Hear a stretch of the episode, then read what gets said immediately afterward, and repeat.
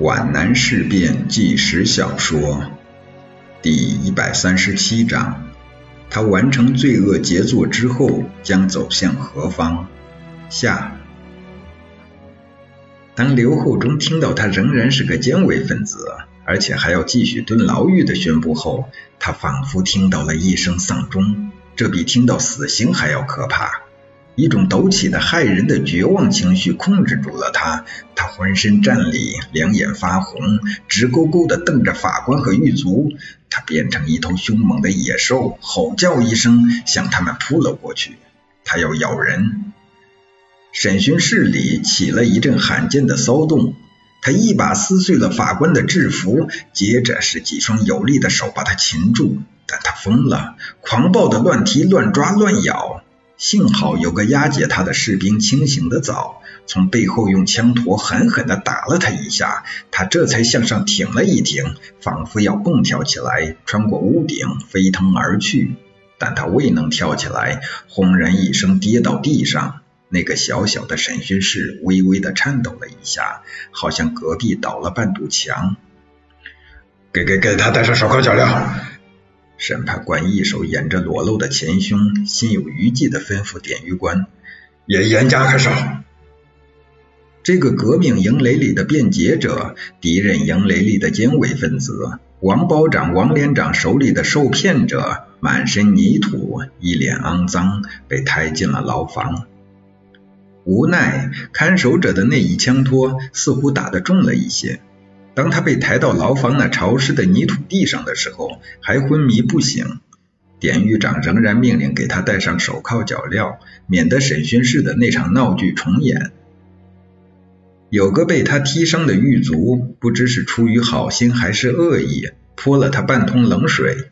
刘厚忠仍然未能苏醒过来，也只好把牢门一锁，由他去。刘厚忠终于活转过来了。觉得自己被一件极其沉重的东西紧压着，躺在烈火里，是热是疼，他分不清楚。他觉得有几柄斧头在他脑子里乱砍乱劈，一阵阵猛烈的剧痛冲击着他的脑海。他自己听着自己沉重的呻吟，他不能转动，却睁开了浮肿的双眼，但又什么也看不见。后来才意识到自己的脸是朝下，一头拱在潮湿的泥地上。这是什么地方？我为什么在这里？他一时不能恢复正常的记忆，脑子处在麻木状态。他不知又躺了多久，一连串的凶险的梦境像风推乌云似的从他的脑幕上漫卷过去。这个身体极其健壮的彪形大汉，当他听到蜜蜂洞里并没有找到任何东西的时候，他的精神便完全崩溃了。就像一棵枯死的蒿草，浇上十桶水也是无用的了。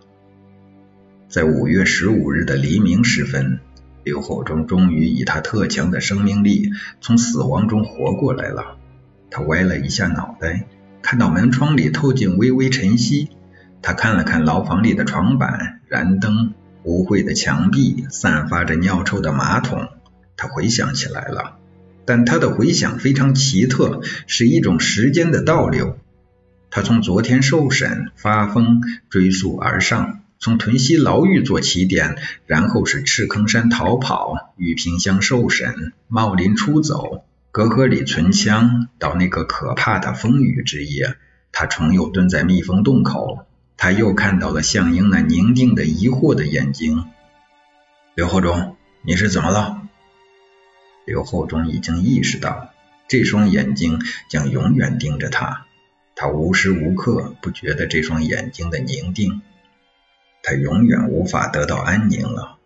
在这双眼睛后面，他又看到了一个久已遗忘的中年妇女的面容，那是他的姐姐。他仿佛从姐姐的眼神里看到对他的呼唤：“厚忠，你做了些什么？你什么时候回茶陵来？回家里来？”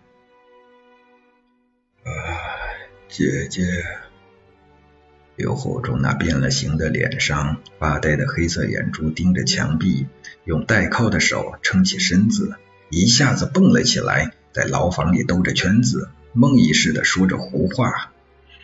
我要死了，我要死了！我为什么要死？我要立功的呀！我要发财的呀！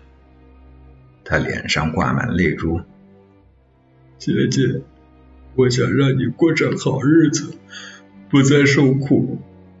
我想，我有成千上万的钱，我要盖房子，我要买地，我也要像莲花县那个姓康的大地主一样雇茶工。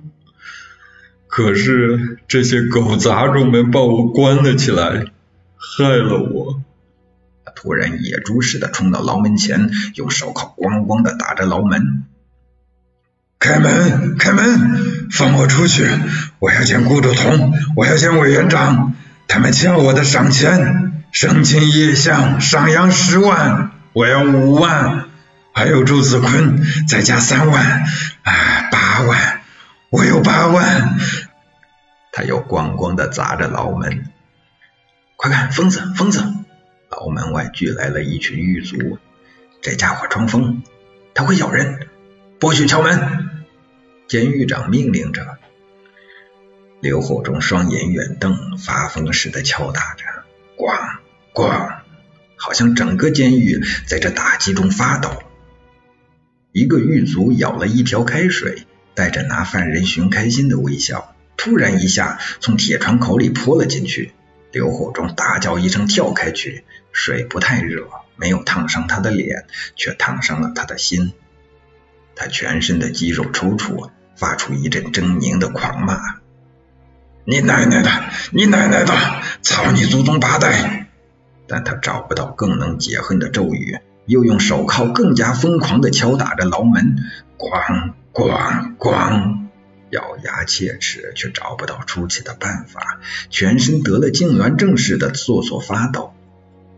一个狱卒找来一根拖把，颠倒在手。瞅准这个疯汉举手打门时，他像拼刺刀似的，一个直刺，从监视孔的铁棱间捅在刘厚忠的下巴上。这一打击非同小可，他踉跄了几步，跌倒在后墙上。他的下牙床被捣破了，鲜血满口。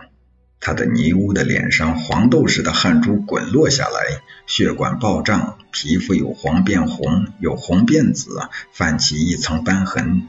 一种受辱后而又无力报复的狂怒，使他处在立即爆炸的状态。他想化成一个霹雳，啊啊啊！他又挣扎起来，可是除了打牢门以外，毫无办法。他的血管暴胀的快要爆炸了，每组肌腱都鼓胀的颤抖。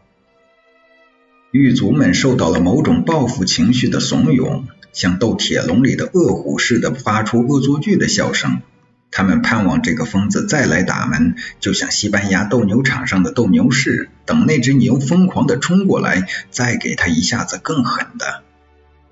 刘厚忠冲到门前，像只狂兽，可是他除了在挨水烫、干倒之外，什么也得不到。这种处境使他愤怒而又委屈，泪水沿着脸颊流涌，发出撕肝裂胆的狂吼。狂野难驯的性格使他变成了凶神恶煞，血红的眸子里喷射着恨火杀机，在那愤恨的失去语言能力的带血的嘴里，只是发出啊啊啊的咒语和血淋淋的恫吓。精疲力竭的躯体里，陡然间又沸腾起向所未有的蛮力，脸歪扭着，眼远睁着，又冲向牢门。这次迎击他的不是沸水和木杆，而是泥沙，劈头盖脸的向他打来。在灰尘飞扬的同时，扬起一片开心的欢笑声。这次侮辱比上两次的综合还要大。他由男人的狂怒变成极度的沮丧。他蹲到墙根上，仰着头，发出嘤嘤的啼声。这样的彪形大汉发出女人的哭声，既惨烈又滑稽。他被降服了。狱卒们带着笑声和满足散去了。刘厚忠凭什么受到这样的践踏？难道这是报应？他突然爆发出一阵狂笑。